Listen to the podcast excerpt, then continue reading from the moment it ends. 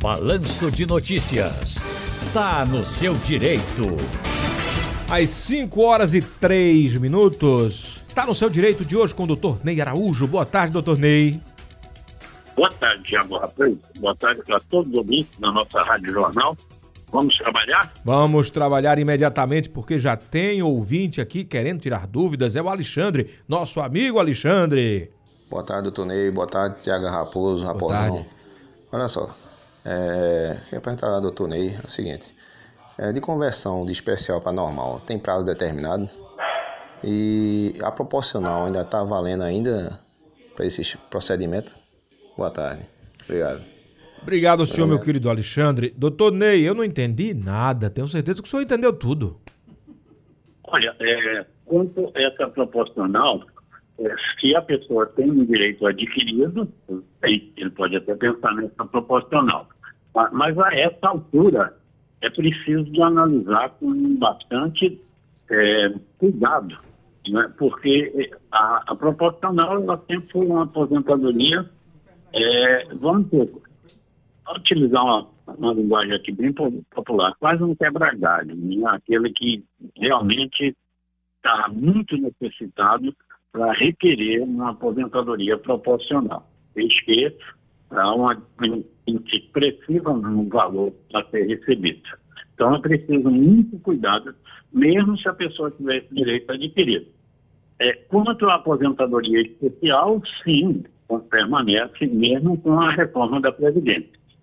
A modificação é que, anterior à reforma da Previdência, era exigido apenas 25 anos de contribuição em atividade especial, insalubre ou perigosa. E a partir da reforma da Previdência, aí passou a ser exigido, também a idade. E aí, muita gente que já estava quase completando a, o seu tempo vai ter que amargar aí muitos anos, talvez, para poder se aposentar. Principalmente se era aquela pessoa que ainda estava na faixa de 45 a 55 anos, né?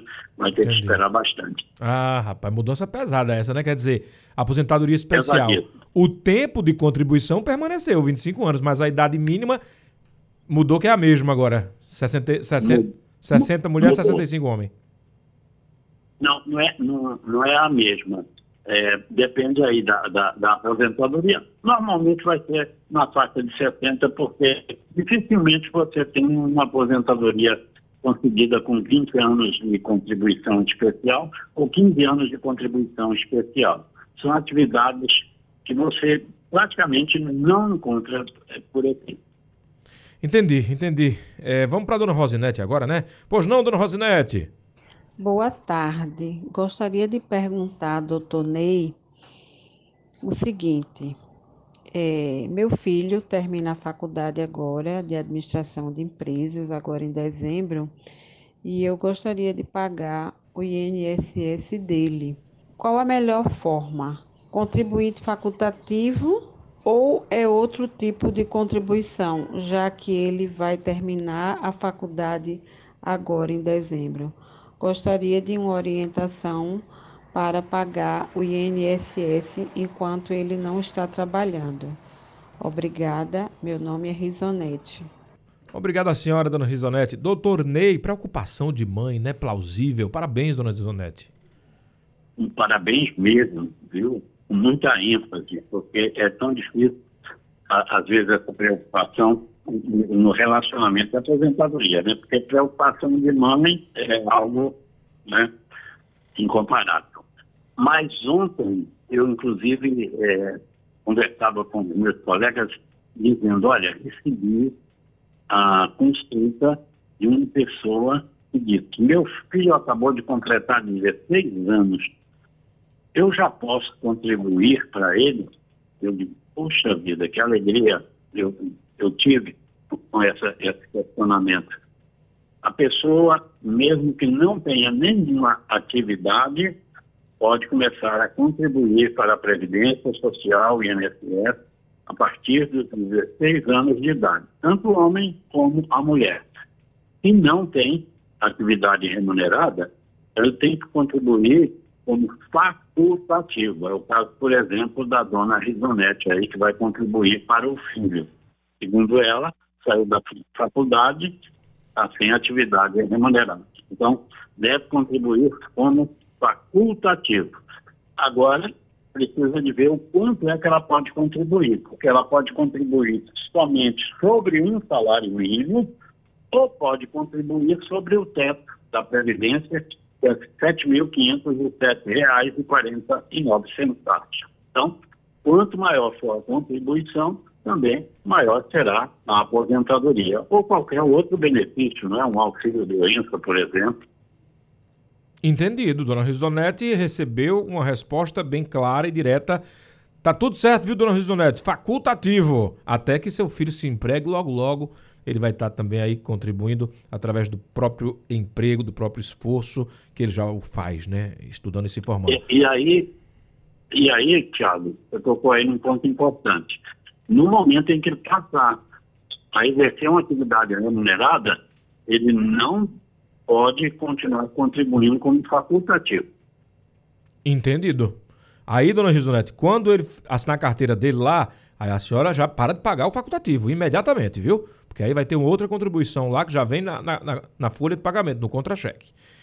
Às vezes, não só como empregado, né? ele pode é, se cadastrar como um MEI, né? ele pode se cadastrar como autônomo, né? Então, qualquer atividade remunerada, aí tem que cessar o pagamento do facultativo.